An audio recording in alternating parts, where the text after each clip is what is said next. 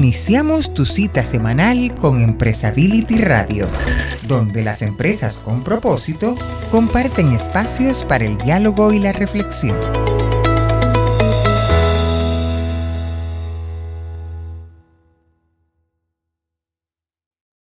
Muy buenos días, buenos días a todos en esta eh, ocasión, en este nuevo podcast de nuestro programa constante Empresability Radio. Nos da mucho gusto saludarlos a todos con un tema que siempre pues será de interés para todos y además de gran valor. Eh, tenemos aquí con nosotros además a Fernando Solari, a quien le tenemos enorme aprecio, ya todos lo conocen muy bien. Fernando es nuestro director en Argentina y ya un excelente amigo y socio. Fernando, ¿cómo estás? Muy buenos días. Gracias Jaime, un gusto estar con vos y por supuesto con todos los oyentes.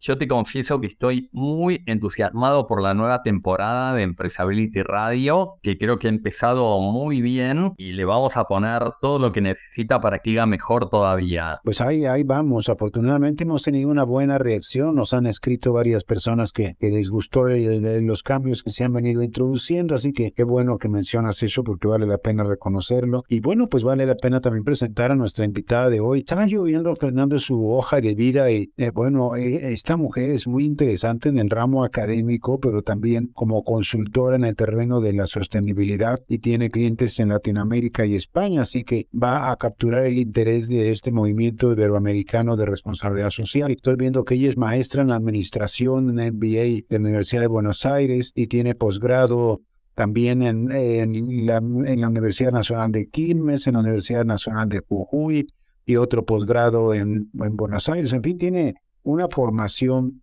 bastante amplia. Es docente en la Universidad de Buenos Aires, pero también en la Universidad de El Salvador en distintas materias, pero todas ellas relacionadas con responsabilidad social. Además que es autora y expositora de diversas ponencias en congresos, jornadas. Habremos de invitarla, Fernando, a alguno de nuestros eventos para que también nos dicte una ponencia. ¿Cómo es? Claro que sí. La verdad, Jaime, es una profesional muy potente, pero hoy vamos a, tocar el rol de, de docente, porque tiene la fortuna de dar clase para los futuros contadores y tener dos materias específicas dentro de currícula sobre sustentabilidad. Entonces, me parece que este privilegio le está permitiendo tener una experiencia que no es habitual y me parece que ahí vamos a tener mucho valor en esta charla. Pues así es, pues si quieres sin más, vamos con ella y... Gracias a ti, hacemos un corte y comenzamos el diálogo con Natalia Joel Vidal. Empresability Radio Bueno, pues muy bien, Fernando. Entonces ya estamos acá con Natalia Yael Vidal, que me parece que va a tener una charla muy interesante, muy fructífera en beneficio de toda nuestra audiencia. Así que dejemos a Natalia Yael Vidal. Gracias, Jaime. Bienvenida, Natalia. Es un gusto tenerte. Muchas gracias a ustedes por la invitación. El gusto es mío y bueno, vamos a conversar.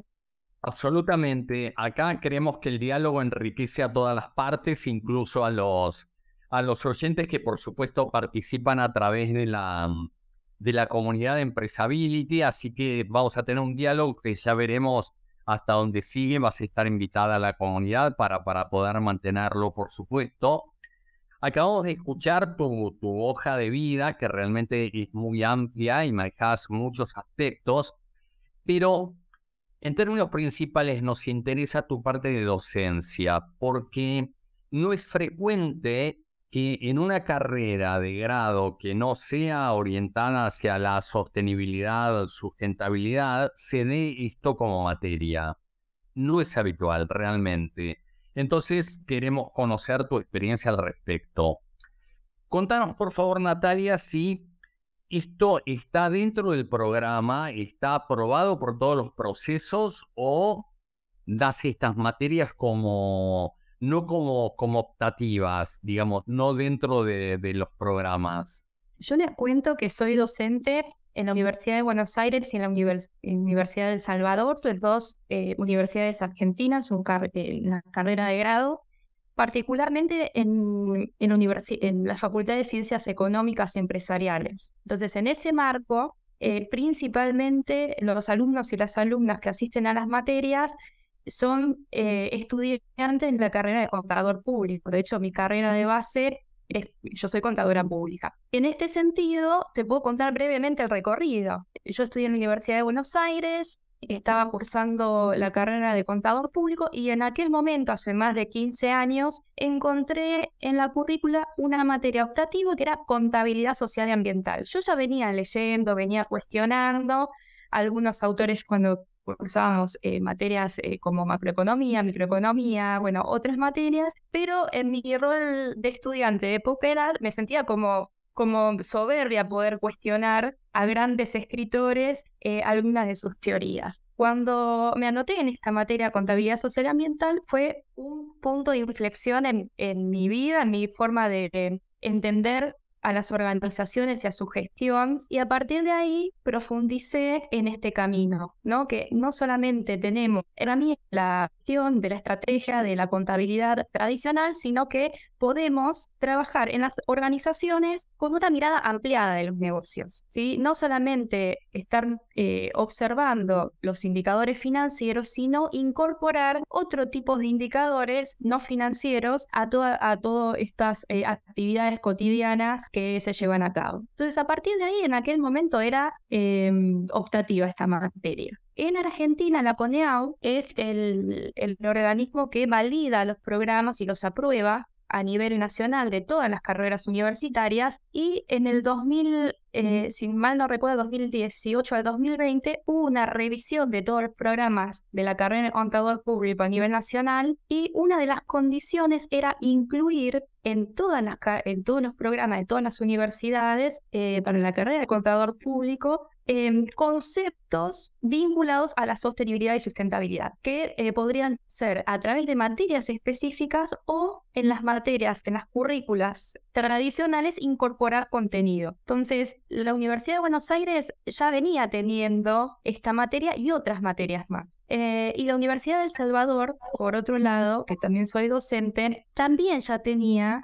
eh, para ese entonces en principio dos materias específicas, una que es responsabilidad social de las organizaciones y la otra es balance de responsabilidad social de las organizaciones. Pero también yo doy otras materias que no tienen que ver con, con la sustentabilidad o la sostenibilidad, en las cuales también incluimos contenidos, por ejemplo, en auditoría. En auditoría tradicionalmente el contador público audita información financiera, pero en Argentina tenemos una norma contable que actualmente es la número 53, en donde hay distintos tipos de encargos de aseguramiento y entre esos está los, reportes o informes de información no financiera y también los eh, aseguramientos eh, de informes relacionados a, a los gases de efecto invernadero. Entonces, a mi criterio y en mi experiencia es muy interesante incluir estos conceptos en la formación profesional de los futuros contadores porque abre campos, campos de trabajo, eh, permite también poder encontrar soluciones eh, que en la contabilidad tradicional no la encontramos o en la gestión tradicional no la encontramos y por supuesto que genera impactos positivos en el ambiente y en las personas, en las comunidades en las que opera esa organización. Ok, sí, está muy bien. No, no es habitual, Natalia, que esté incluido en la currícula. Porque en realidad habitualmente a mí me ha pasado en mi, en mi carrera de grado en su momento que teníamos materias, pocas, pero algunas materias que ya estaban superadas por la realidad, pero el problema que tenemos es que para que sea legal el título tiene que haber participado en el ministerio, en la CONEAU y demás. Hay una cuestión burocrática que hace que haya un atraso. En otras universidades todavía no se hace esto, por lo que creo que realmente si lo han logrado en El Salvador y en especial en la UBA, la Universidad de Buenos Aires, es maravilloso. Por lo tanto, te preguntaría cómo lo reciben los alumnos. ¿Y cómo lo reciben los alumnos? Quiere decir, ¿qué postura encontrás? ¿Una postura modelo Greta Thunberg que reclaman y dicen qué les pasa a ustedes que no hacen algo para nuestro futuro? ¿O lo toman como un desafío para hacer y entienden de manera diferente los negocios? En general, no tienen información relacionada a la sustentabilidad. Y eso me llama mucho la atención porque los mensajes que veo en, el mundo académico, en el mundo empresarial y, en las redes sociales es que los jóvenes se están involucrando más. Y yo realmente en distintos ámbitos que voy, eh, que voy eh, trabajando, me encuentro que eso no se estaría verificando. También es una muestra que no es significativa. Entonces, responsabilidad social de las organizaciones es una materia que está en segundo año de la carrera. Vienen con un bagaje del colegio secundario muy orientado a lo duro de los negocios y en carrera, en materias que tienen que ver con análisis, eh, por ejemplo, eh, contabilidad eh, tradicional y demás. Entonces, estos conceptos nuevos los toman como, la pregunta me hace es, ¿cómo hacemos esto en las empresas? ¿No? Porque tenía la idea ya desde el colegio cuando tienen contabilidad que está el debe, está el haber, eh, una factura se contabiliza de esta manera, una operación de esta manera, pero cuando en, responsabilidad social de las organizaciones comenzamos a, trabajar en primer lugar de las primeras clases con economía, mercado y ambiente. Entonces, si bien ya vieron micro y macroeconomía, ya entienden cómo funciona el, mercado, entendemos, incorporamos qué pasa con el ambiente, qué pasa con em, las, em, cómo, cómo operan las fuerzas, cómo se repara ese daño, vemos diferentes teorías a lo largo de la historia. Y después em, en la clase lo que tratamos es de vincularlo con cuestiones de la realidad, de coyuntura o de no coyuntura, ¿no?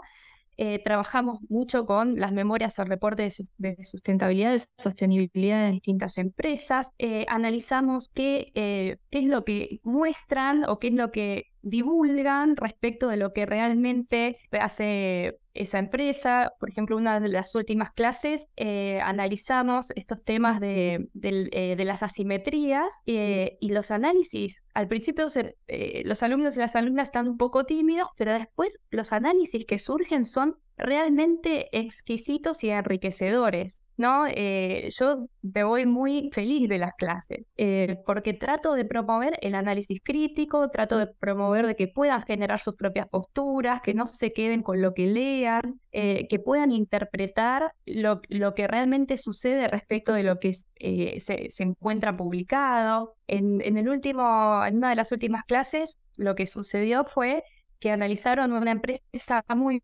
grande, número uno, la etiqueta roja con letras blancas, el reporte de sostenibilidad respecto de notas ¿no? y, de informes de contaminación por el plástico. Y claro, en el reporte era todo color de rosa, pero después había estudios eh, que mencionaban que era la empresa número uno en relación a la contaminación. Y en el top 3 estaba la competencia y otra empresa más de alimentos que juntas, el puesto número 1 y 2, no, el 2 y el 3 no llegaban a, esta, a este nivel de contaminación de la empresa número 1. Entonces, así vamos trabajando. Luego trabajamos en otras aristas, por ejemplo, en la, gestión responsable y sostenible, eh, trabajamos en la verificación, en lo que es auditoría y verificación, em, trabajamos en, mucho en las normativas, ¿sí? Em, pero bueno, en general los eh, los y las alumnas y alumnos eh, tienen una, una recepción increíble, están muy bien predispuestos. Bien, tengo una última pregunta antes del corte, vamos a a un corte ahora para que luego se pueda sumar Jaime Santibáñez, pero el tema es, cuando ven esta diferencia entre discurso, entre declamación, cuando ves los informes,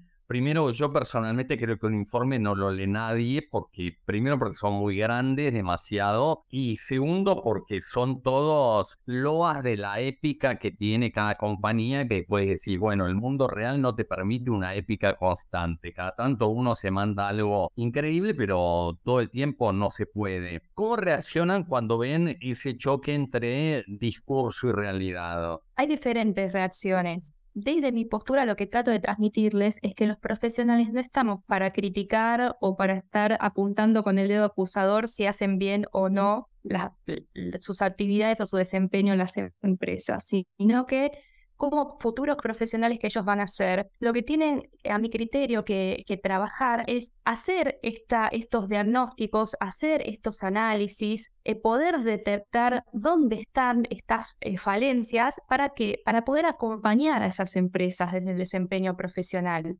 para poder decir, bueno, esto que estás haciendo tal vez no es lo mejor que puedes hacer y poder ofrecerle el asesoramiento, el acompañamiento, una consultoría o incluso cuando trabajen dentro de esas organizaciones que tengan ese pensamiento crítico, cuando sean líderes de empresas, directores, CEOs, ¿no?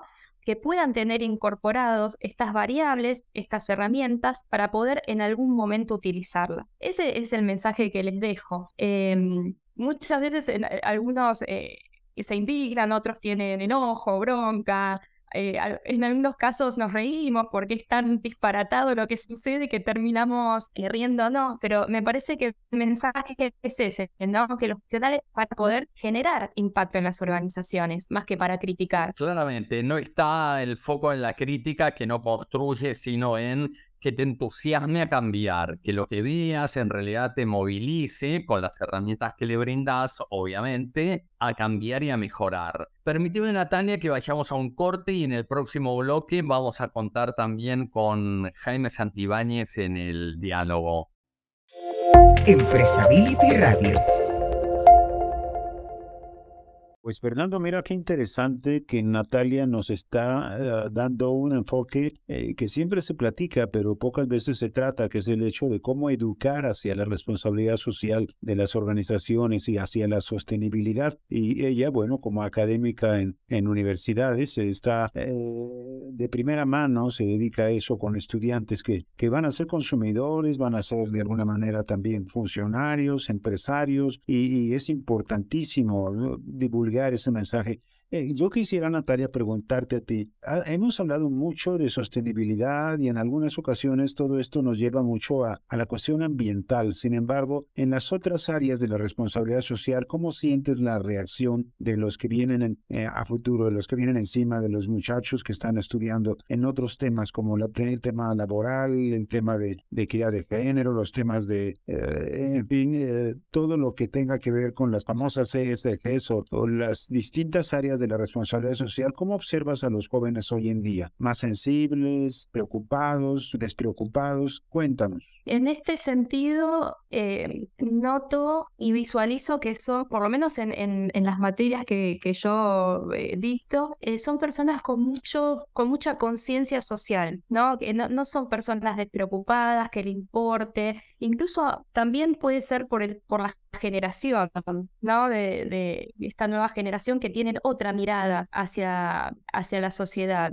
No obstante, también trabajamos términos técnicos en, en estas materias. Cuando analizamos los reportes, analizamos, entre otros indicadores, los sociales y vemos cuestiones de inequidad, cuestiones de, eh, género y otras cuestiones más que tienen que ver eh, con la gobernanza, ¿no? Cómo eh, poner ese límite a la a, las decisiones de, aquellas personas que conducen las organizaciones, analizamos códigos de ética, código de conducta. el año pasado eh, una alumna viene indignadísima porque dice el código de ética, todo perfecto, hasta la última línea que dice que hay excepciones que pueden, eh, ¿no? Con autorización pueden haber excepciones. Entonces, claro, dice, pero si es un código de ética, no deberías haber excepciones no éticas. Bueno, son cuestiones que lo que siempre digo, estamos en un cambio de paradigma, estamos en una transición, no hay nada que sea tan estricto y vamos a ir en un péndulo de una posición a otra hasta que encontremos un punto de equilibrio. Estamos todos aprendiendo, las organizaciones también están aprendiendo. Entonces, en ese sentido, eh, vuelvo a enfatizar el rol del profesional como aliado y no como crítico, eh, crítico no constructivo, ¿no? Pero sí, mucha responsabilidad y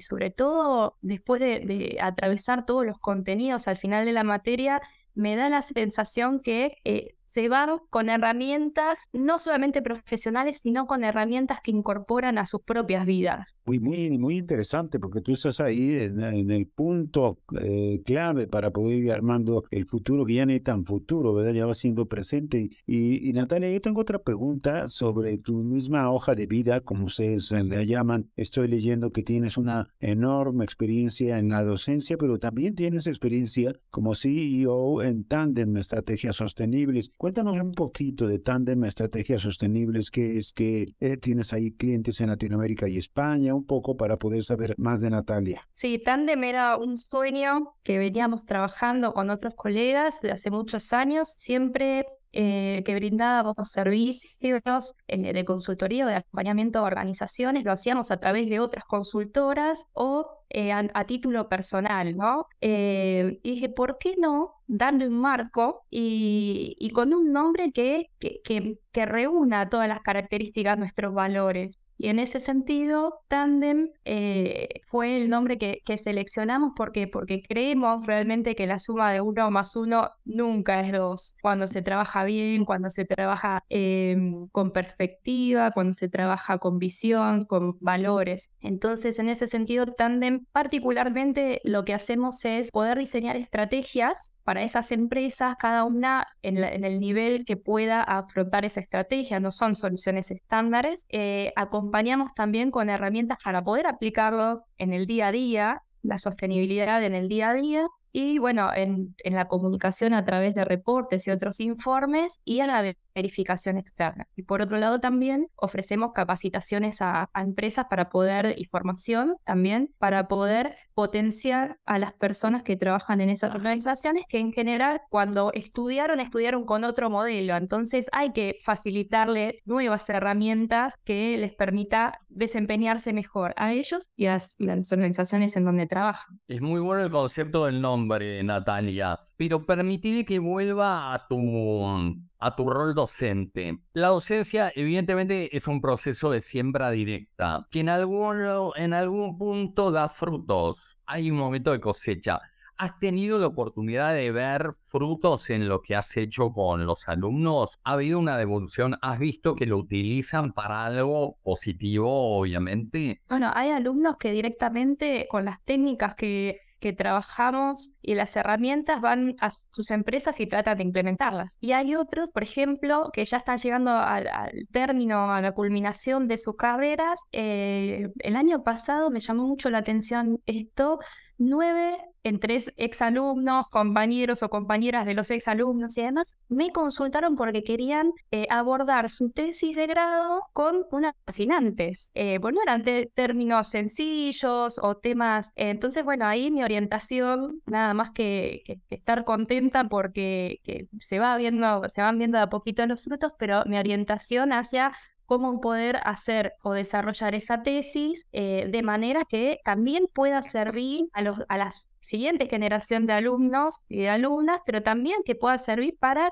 algún director, alguna persona de algún mando medio, ¿no? Que no sea solo una tesis que quede guardada en el repositorio de la universidad, sino que pueda salir del ámbito académico para poder eh, expandir ese conocimiento que, se genera a través de, de su trabajo. Muy buenos ejemplos los dos, ¿eh? muy buenos, que lo apliquen en sus empresas o que empujen en las empresas para que se introduzca esta, esta mirada y este cambio y que lo pongan en tesis, evidentemente quiere decir que, que estás, estás dejando huella, Natalia, y eso es muy positivo especialmente en nuestra área, obviamente. Bien, creo que Jaime, estamos, no sé si tienes una pregunta más para, para Natalia. Pues, no, fíjate, Fernando, que me, me, deja pensativo sobre muchos temas que ha tocado y que son eh, tan importantes en, en educación hacia la sostenibilidad hacia la sustentabilidad y todos estos temas que es, es un, gran tema. Yo me gustaría mucho invitar a Natalia en futuras ocasiones que no te vayas de, de nuestra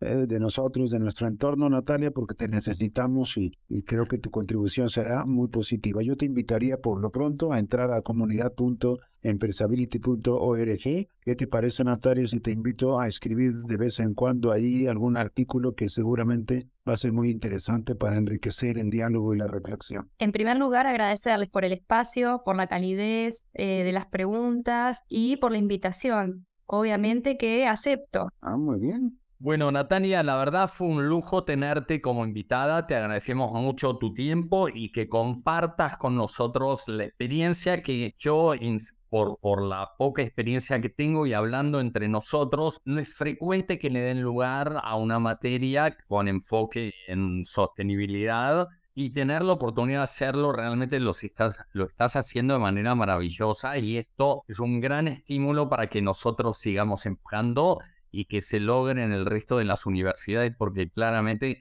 la generación que viene tiene todas las ganas del mundo, tiene toda la energía, tiene la decisión, pero si no tiene herramientas los vamos a, dejar débiles y esto sería un gran error. Sí, yo lo que les quiero contar es que no lo estoy haciendo sola, obviamente. Eh, en la Universidad del Salvador, por ejemplo, la directora de la carrera tiene una visión de futuro, siempre la tuvo, eh, y ella es la que va buscando y accionando para que el futuro se acerque, o sea, para preparar a, a estas personas, futuros profesionales, a que estén preparados para cuando el futuro llegue. Y obviamente hay otros profesores, ¿no? Y entre todos vamos construyendo el conocimiento. Si bien hay materias específicas, en el resto de las materias también incluimos eh, la sostenibilidad y trabajamos interconectado para que no queden como una materia y aislada de la otra, sino como interrelacionar las materias, porque en última instancia en las empresas sucede todo al mismo tiempo. Absolutamente de acuerdo. Sabemos que hay un gran grupo detrás, pero por favor no dejes de decirle que has actuado como embajadora de manera excelente. Brillante La embajadora. Universidad de Buenos Aires también, es mi, es mi, mi casa, la Universidad de Buenos Aires, y, y también trabajamos muchos profesores eh, de la misma manera, incluso... Pero has- le has puesto la voz a- materias. Natalia, no, nos consta que eres una brillante consultora, pero desde luego debes de ser también brillante en la academia porque tú vives lo que proyectas y, lo que estás proyectando es emoción, pasión por el tema y eso es algo muy importante para el alumno, no solo en el esquema de la educación formal, que es la que está en los libros, la que se tiene que calificar, también en el esquema de educación no formal, que se te ve en la, cara, en la sonrisa, en las ganas de enseñar lo que mucho te apasiona. Felicidades Natalia y bueno, a Fernando también que tuvo el, el tino de, de, de escoger a Natalia como expositora del día de hoy. Creo que ha sido un gran programa, Fernando. ¿Cómo ves entonces? Y pues invitamos a todos nuestro público, a, a nuestro público a que lo vean, lo escuchen, perdón, en nuestras redes de Spotify, en Anchor en Apple Podcast, ya, ya dicen cuáles son cantidad de, en las redes sociales, pueden abrirlo vía LinkedIn, pueden abrirlo vía nuestra página web y desde luego en comunidad.empresability.org. Gran programa, Jaime. Te saludo con un fuerte abrazo. Otro para Natalia, por supuesto. Uno especial para Felipe para que se recupere de una dolencia pasajera. Y hasta la próxima emisión. Así es, muchas gracias Natalia, muy, muy buen día y que sea la primera de muchas. Y hasta aquí, Empresability Radio, tu espacio para dialogar y reflexionar sobre las empresas con propósito. Estaremos esperándote para la siguiente semana.